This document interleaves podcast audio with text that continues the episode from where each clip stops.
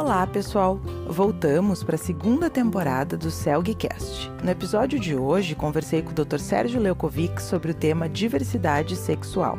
Falamos sobre uma visão psicanalítica mais atual sobre o público LGBTQIA, e sobre o impacto das diversas sexualidades nos tratamentos psicanalíticos.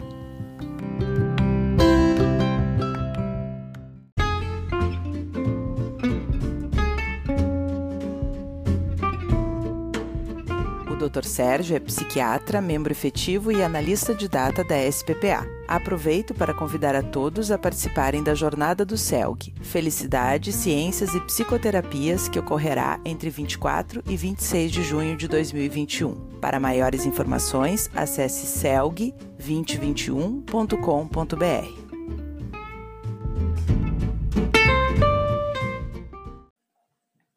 Então, primeiro eu queria agradecer, te agradecer, Sérgio, pela tua participação aqui no nosso Celgcast. A gente está muito feliz voltando depois de uma temporada de férias. Então, nesse primeiro episódio, a gente vai conversar sobre diversidade sexual com o professor Sérgio Leukovics. Bom, obrigado. Também queria agradecer ao Celg, a Lívia, a oportunidade de participar do Celgcast, né, do podcast. O tema certamente é um tema bem eh, atual e, vamos dizer assim, também um, tema que está sendo debatido, polêmico até um certo sentido. Então, é bom poder conversar sobre isso, enfim. Né? Diz muito respeito à nossa área também, da saúde mental, da psiquiatria. Exato. Então eu queria começar te perguntando, até para a gente situar os nossos ouvintes, assim, uh, o que, que a gente, uh, aqui a gente se refere quando está falando sobre o termo diversidade sexual? Tá, ok. Vou começar talvez de uma maneira mais genérica para a gente falar sobre, uh, vamos dizer assim, os conceitos que estão sendo lançados e falados nessa área e depois mais detalhadamente da diversidade sexual. Eu me refiro mais à questão de sexo, gênero e orientação sexual. Né? Sexo é aquilo que é atribuído ao nascimento, anatomicamente, se é, seria macho ou fêmea, né? E, que seria biológico, né? anatômico, embora tenha autores como a Judith Butler, uma filósofa que questiona inclusive isso, porque ela acha que isso já é parte da nossa cultura, olhar a anatomia do homem e da mulher e classificar segundo esse critério.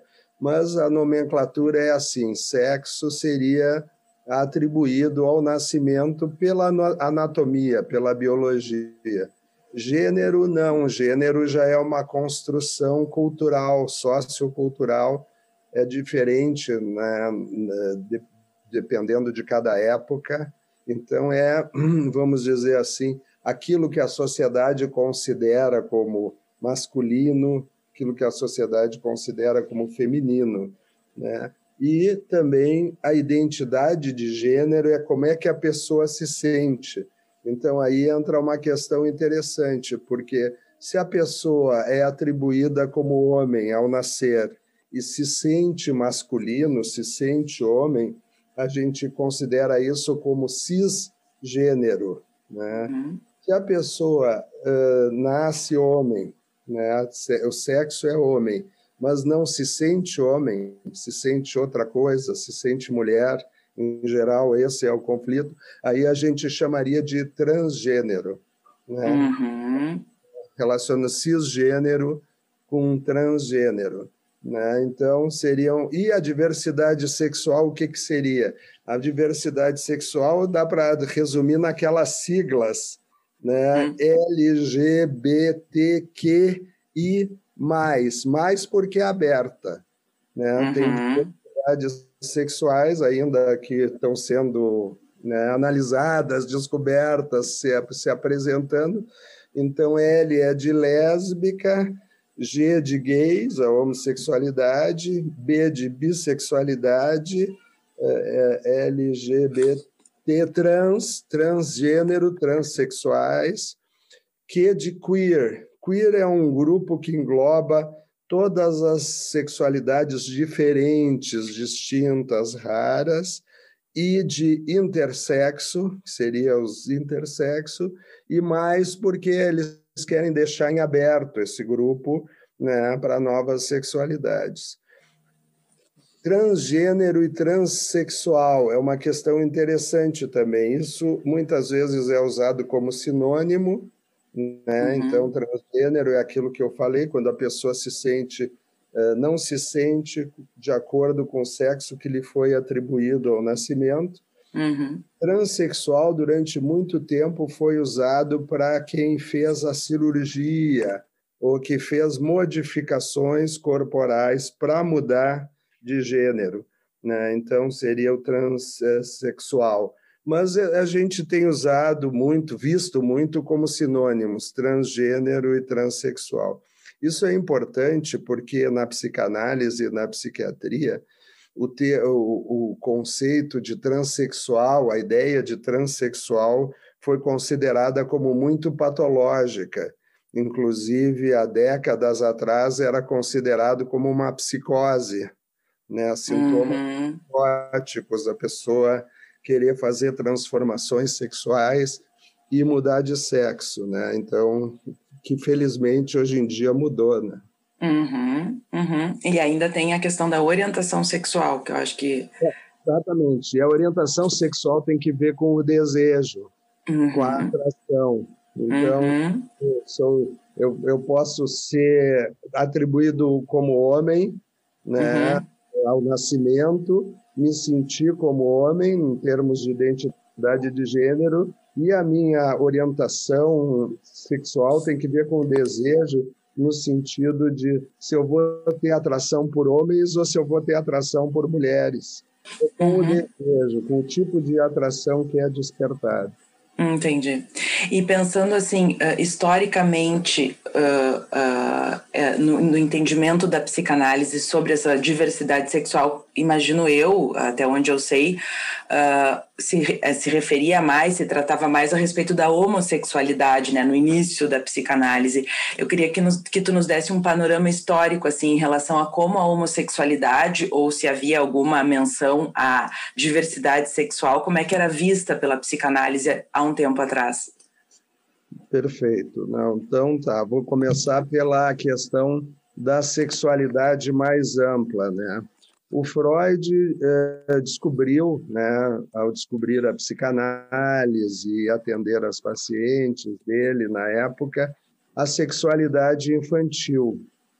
E a sexualidade infantil ele descrevia como polimorfa, né? Uhum. Ou seja, as, as sexualidades, eh, a diversidade sexual já está presente na infância. Né? Tem todos os aspectos, a bissexualidade, né? então vários aspectos da, do, do polimorfismo da sexualidade, até dizia polimorfa perversa em algumas traduções, mas perversa no sentido infantil, não como uma patologia. Então, nesse sentido, a psicanálise avançou bastante ao detectar a diversidade sexual e o polimorfismo na, que existe na sexualidade. E também o Freud escutava as mulheres, a sexualidade das mulheres. No entanto, fruto da época, né, vitoriana e fato de ser homem, enfim, e do patriarcado, Freud valorizava muito a família patriarcal. Então, isso, vamos dizer assim, foi, de uma certa maneira, uh, o ideal psicanalítico era, na época, né, de ter uma família nuclear, patriarcal, a heterossexualidade era considerada o auge da maturidade. Uhum, como uma meta, um objetivo de, de amadurecimento. Uhum. Desenvolvimento sexual levaria à heterossexualidade. E nas mulheres ainda mais complicado, porque nos homens era chegar na heterossexualidade, nas mulheres ainda teria que ter filho. Uhum. A maturidade de uma mulher seria ligado à reprodução. Uhum. Tudo isso já mudou.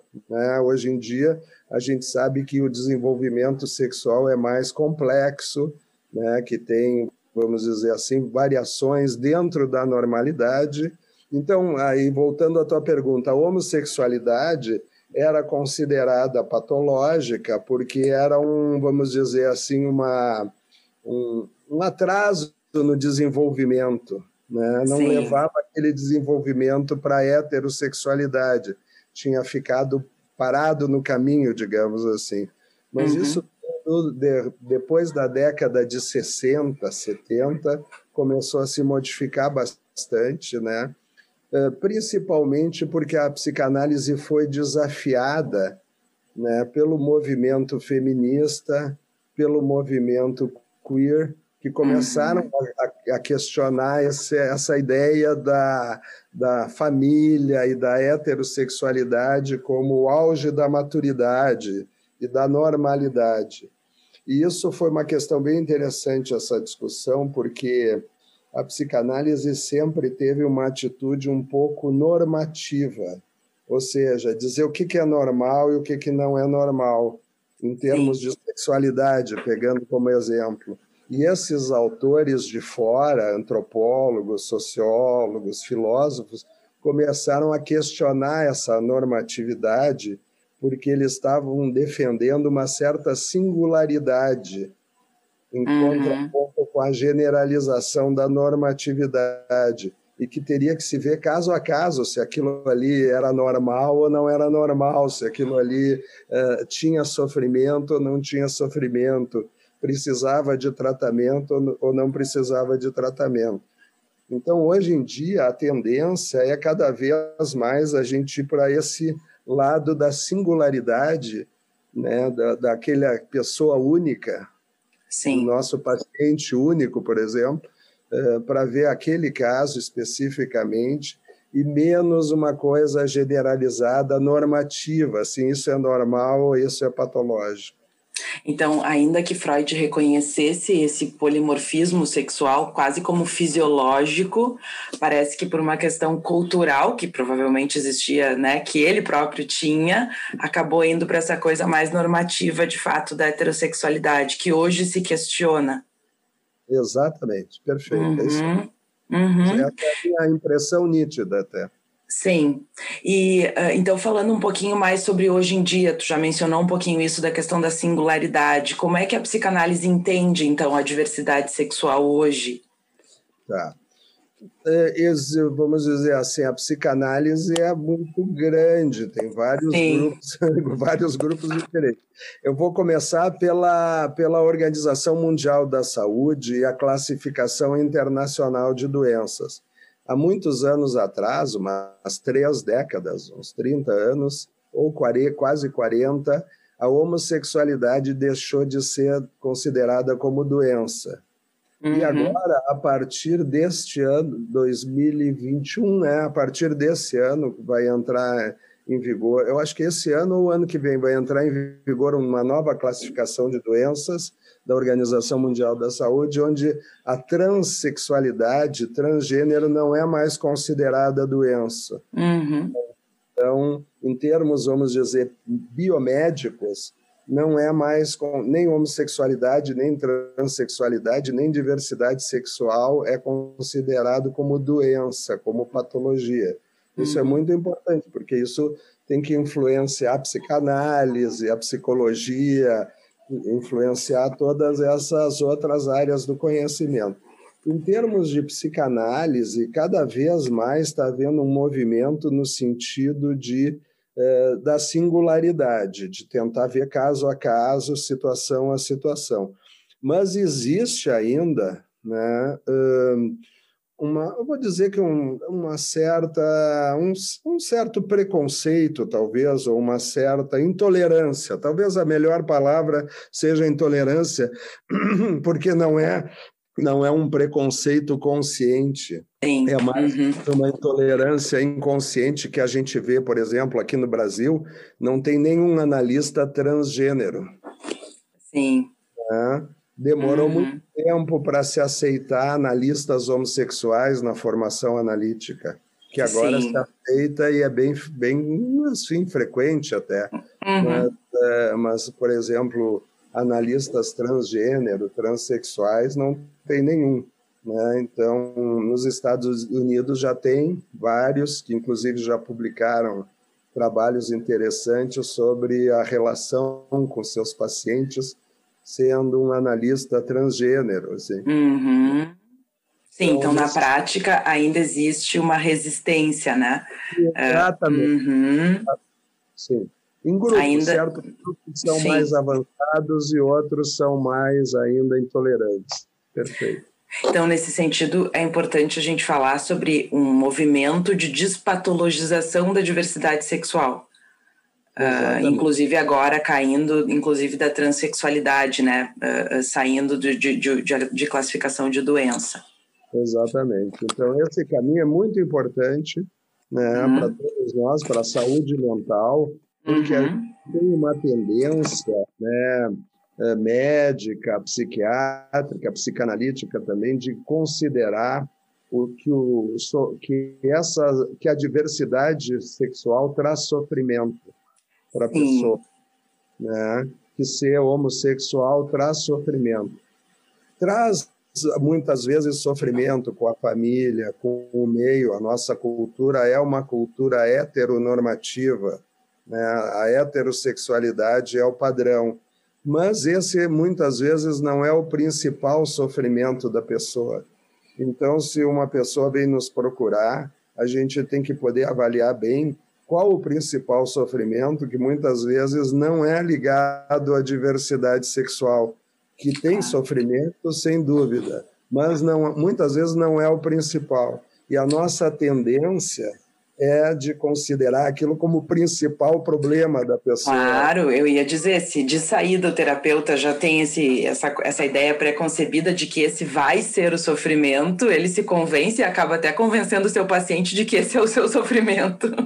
Exatamente, exatamente. Então, essa é a atitude que eu acho muito importante dentro do que tu estava falando, dessa ideia nossa de despatologizar.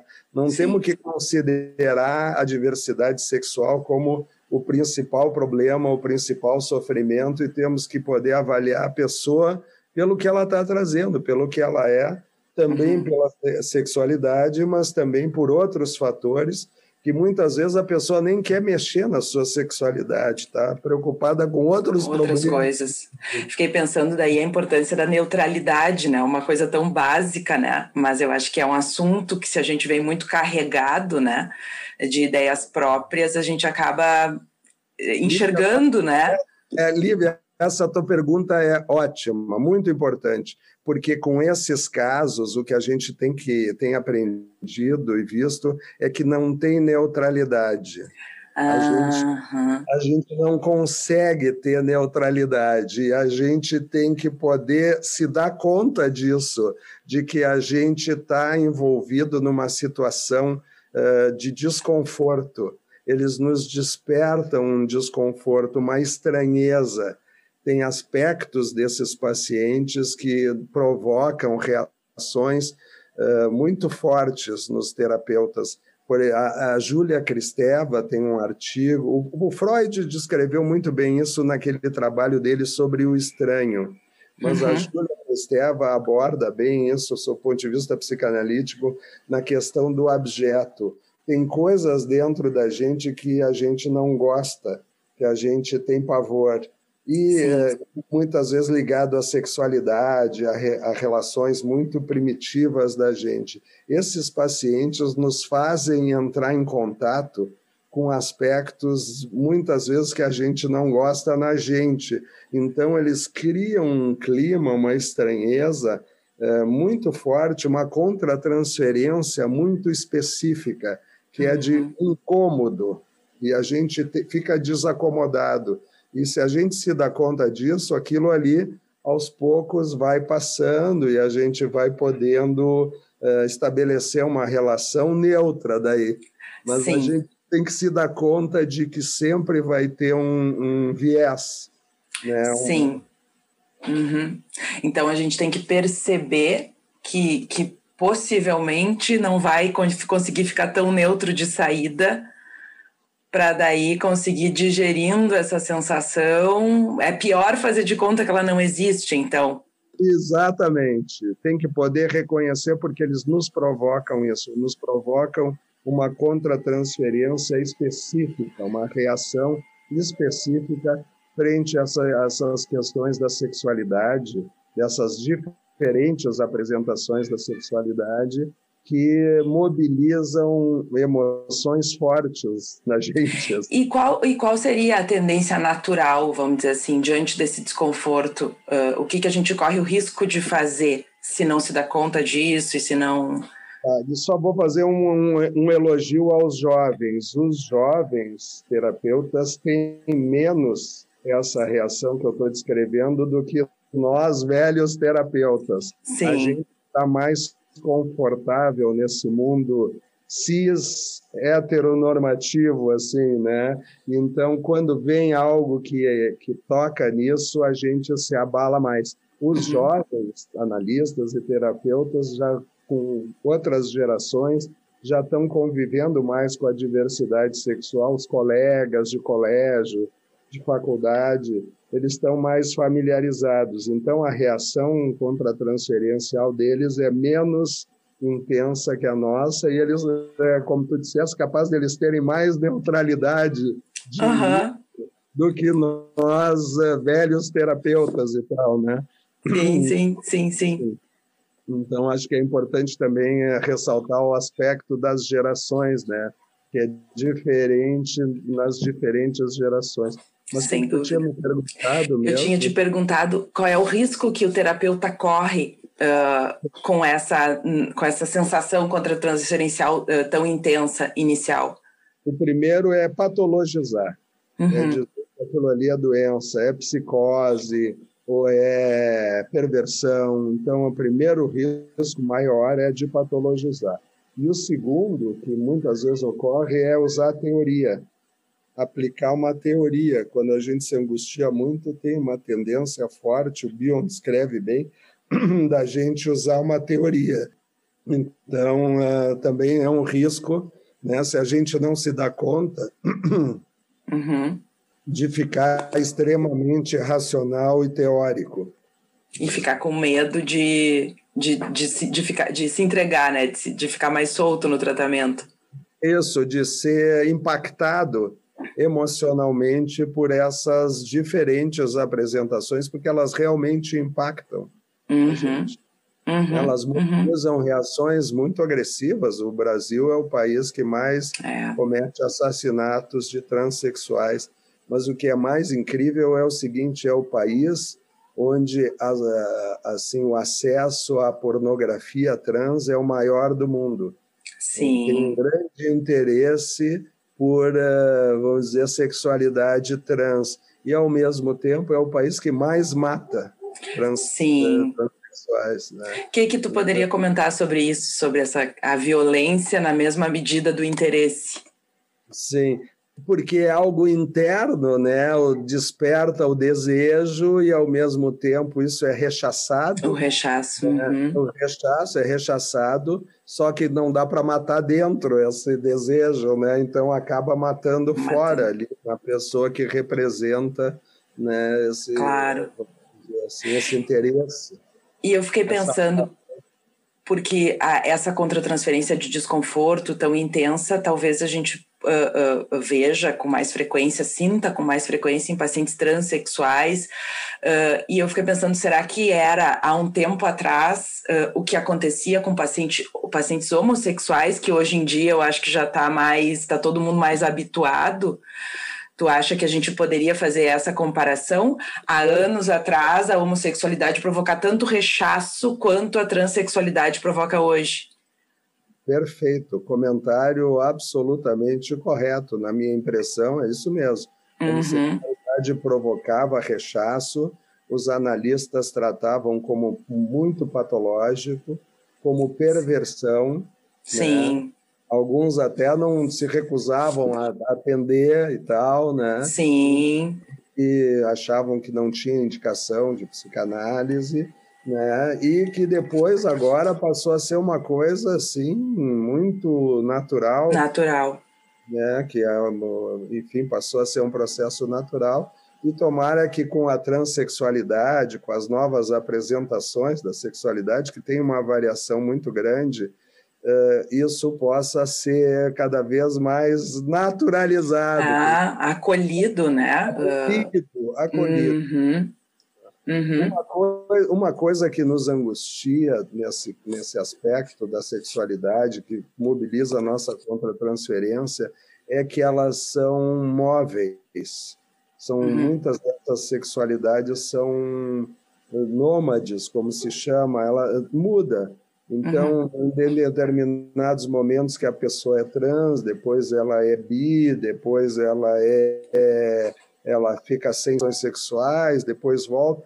Então, tem uma mobilidade entre Sim. as sexualidades muito grandes. Elas não se sujeitam muito a classificações e nem a, assim, a coisas claro. muito muito standard. Então, isso também mobiliza reações né, no, no Sim, o terapeuta pode se sentir, uh, uh, uh, pode ficar com, fazendo uma pressão para enquadrar a pessoa de alguma maneira, né? Tá, então é. pelo menos tu é uma coisa ou tu é outra, né? Acho que é. pode ficar uma, fazendo uma pressão para pelo menos a pessoa demonstrar alguma coerência ou algo assim, né? É. Tudo por um desejo próprio, né? Muito mais do que do, por um desejo da pessoa. É, muito bem, exatamente isso, exatamente. Uhum. Isso nos mobiliza essa, esse, esse dinamismo, essa mobilidade, Sim. nos mobiliza essa angústia, a gente quer enquadrar, é verdade. Quer enquadrar quer então, colocar uhum, como se isso fosse. É, eu fiquei pensando, né, como é importante a pessoa se conectar com o que é a necessidade do paciente, né? Porque eu acho que acho que o terapeuta vem cheio de necessidades num caso como esse, né? Seja de heteronormatividade, ou seja de enquadrar numa coisa só, ou seja, qualquer coisa, né? E, e, e, poder ouvir o que, que é do paciente, né? Eu acho que isso deve, é um desafio, né? É um, é um grande desafio. E uma hum. coisa interessante disso que tu está descrevendo é que uh, esses pacientes não costumavam procurar a gente, né? Porque como a psicanálise tentava tratar normativamente, e os Sim. psiquiatras, os analistas, enfim, eles não procuravam, eles procuravam outros recursos onde eles eram melhor aceitos. Agora que está havendo uma abertura maior da psicanálise, eles estão começando a procurar a gente. Então, Sim. agora para nós é que tem esse desafio que tu está colocando, que vai ser muito importante. Como é que nós vamos acolher essas pessoas? E aí eu agora eu pensei agora exatamente nessa linha assim, o que que a gente pode oferecer uh, como modelo de mente psicanalítico, como tratamento psicanalítico, o que que a gente pode oferecer para essas pessoas? Sim, eu, eu acho que isso que tu descrevesse muito bem. Primeiro, um acolhimento adequado, sim, o mais tolerante possível, dentro daquilo que a gente falou da contratransferência, e essa ideia de buscar uma singularidade. O que, que é específico daquela pessoa, assim, uhum. né? E muitas vezes a questão mais importante talvez nem seja a sexualidade, seja outro tipo de situação ou de problema. Então, se tu consegue ter essa singularidade, não uma normatividade de querer enquadrar a pessoa em alguma classificação, eu uhum. acho que é o melhor acolhimento possível. Sim, sim. Uhum. E, e, voltando um pouquinho na questão da sexualidade do terapeuta, tu chegasse a comentar sobre nos Estados Unidos já ter terapeutas que são transexuais, enfim. Qual o impacto da sexualidade do terapeuta nos tratamentos? Seja alguém mais cisgênero, né, heterossexual, ou alguém que se enquadre também numa, numa categoria de mais diversidade sexual. O que, que a gente pode dizer sobre isso? Eu acho que tem um papel importante, sempre tem, porque é, faz parte da pessoa real do analista. Né? Então, que vai despertar desejos, rechaços, atrações, enfim, né? tanto por parte do terapeuta, do analista, que ele vai né, ter uma série de sentimentos com esses pacientes, como em relação aos pacientes, né? Enfim, então nesse sentido, eu acho que como qualquer paciente, né, vai ter uma importância o sexo do, do terapeuta, porque aí é que vão se estabelecer relações transferenciais e contratransferenciais de acordo com a pessoa real mesmo do, claro. né, do analista. Então, eu acho que o sexo importa, né? ele tem o seu valor, mas, uhum. ele, mas eu não vejo tanta diferença nos pacientes, vamos dizer, da transgênero uhum. ou homossexualidade do que em relação aos pacientes em geral, porque vai, vai vale para todos os pacientes. Vale para todos. Que é importante a, o, o gênero do, do analista, sem dúvida. É Sim. É importante. Levar em conta, né? Ter. Uhum. Levar em conta, concordo. Uhum. Ter consciência de qual é o impacto na, naquela dupla, né? Que eu acho que aí também tem a coisa da dupla, né? Como é que aquela dupla vai se formar levando em conta a sexualidade do terapeuta também. A sexualidade, a idade, como eu estava falando antes, né, a formação, todos esses fatores da pessoa real do terapeuta vão ser importantes na ligação, na relação que ele vai estabelecer com o paciente. Na, nas reações que o paciente, inclusive, vai ter em relação a ele, né? Talvez o mais decisivo quando a uhum. gente entra em contato com essas pessoas, é poder se deixar afetar. Sim.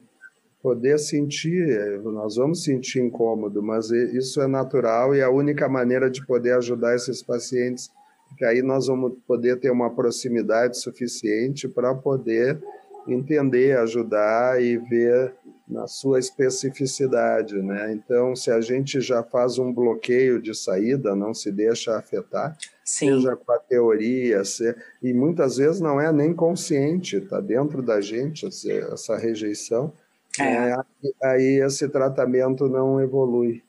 Sim, né? fica uma, uma pressão interna muito grande do próprio terapeuta se organizar, né, diante daquele, daquela aparente desorganização, né, daquela...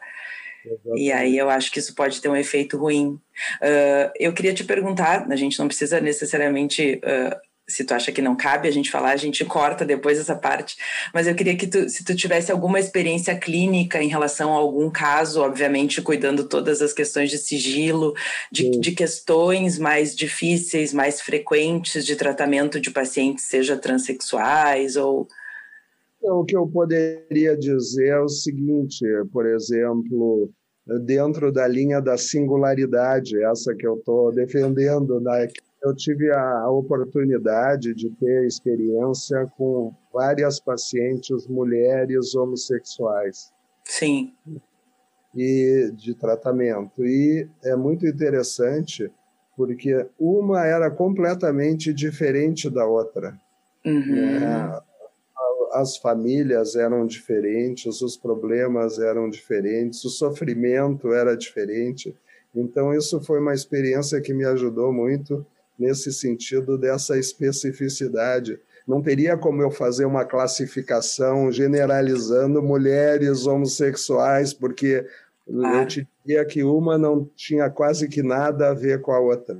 Sim. É, então, é nesse sentido que eu acho importante, que as experiências vão nos ajudando a ver né, a, aquela especificidade de cada caso né? E as diferenças que existem também entre as pessoas mesmo. Claro, porque eu acho que fica a coisa do, do, um, do um rótulo, né? Como se a, a, pessoa diz o paciente é homossexual, o paciente é, é, é transexual, como se aquilo já definisse tudo. É, esse é um, é um, acho que é um risco muito grande, né, que se corre. E, é. e poder atra atravessar, né, transpor essa, esse rótulo e ver aquela pessoa, né, que também é homossexual, transexual, ou, né, além de tantas outras coisas que ela também é. Uhum. Eu, eu, posso contar uma experiência pessoal que eu tive é num debate de teatro, uhum. né, numa peça que se chamava uh, Jesus. Uh, a rainha do céu, uma coisa assim, que a, que a personagem que representava Jesus era uma transexual. Sim. Né?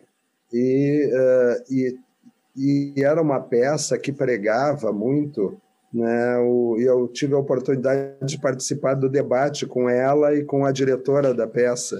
E uh, uma peça que pregava assim a união entre as pessoas, a tolerância, né, a convivência adequada. E a peça mobilizava reações as mais violentas possíveis por onde ela andava. No uhum. interior de São Paulo, a artista e a diretora apanharam, foram agredidas. Né? Aqui em Porto Alegre, quase que foi censurada a peça, foi no Porto Alegre em cena, e aí um juiz deu uma liminar liberando a peça. Né? Uhum. Então, é, esse contraste é que a gente tem que estar atento, que ao mesmo tempo que a peça toda pregava ali uma questão de, de tolerância, Sim. despertou uma enorme de uma intolerância, enfim, então... Uhum, uhum. É que eu acho que é essa reação, né? Essa reação a, ao desconforto que provoca e aí o rechaço violento que vem a seguir, né? É. Uhum. Muito interessante. Mas então tá, eu queria te agradecer imensamente por essa conversa. Ótimo, muito obrigado pela oportunidade. é. Que bom. Então esperamos poder contar contigo mais vezes. Obrigado, valeu. Então tá certo. Um abraço grande. Abraço. Até. Tchau, tchau.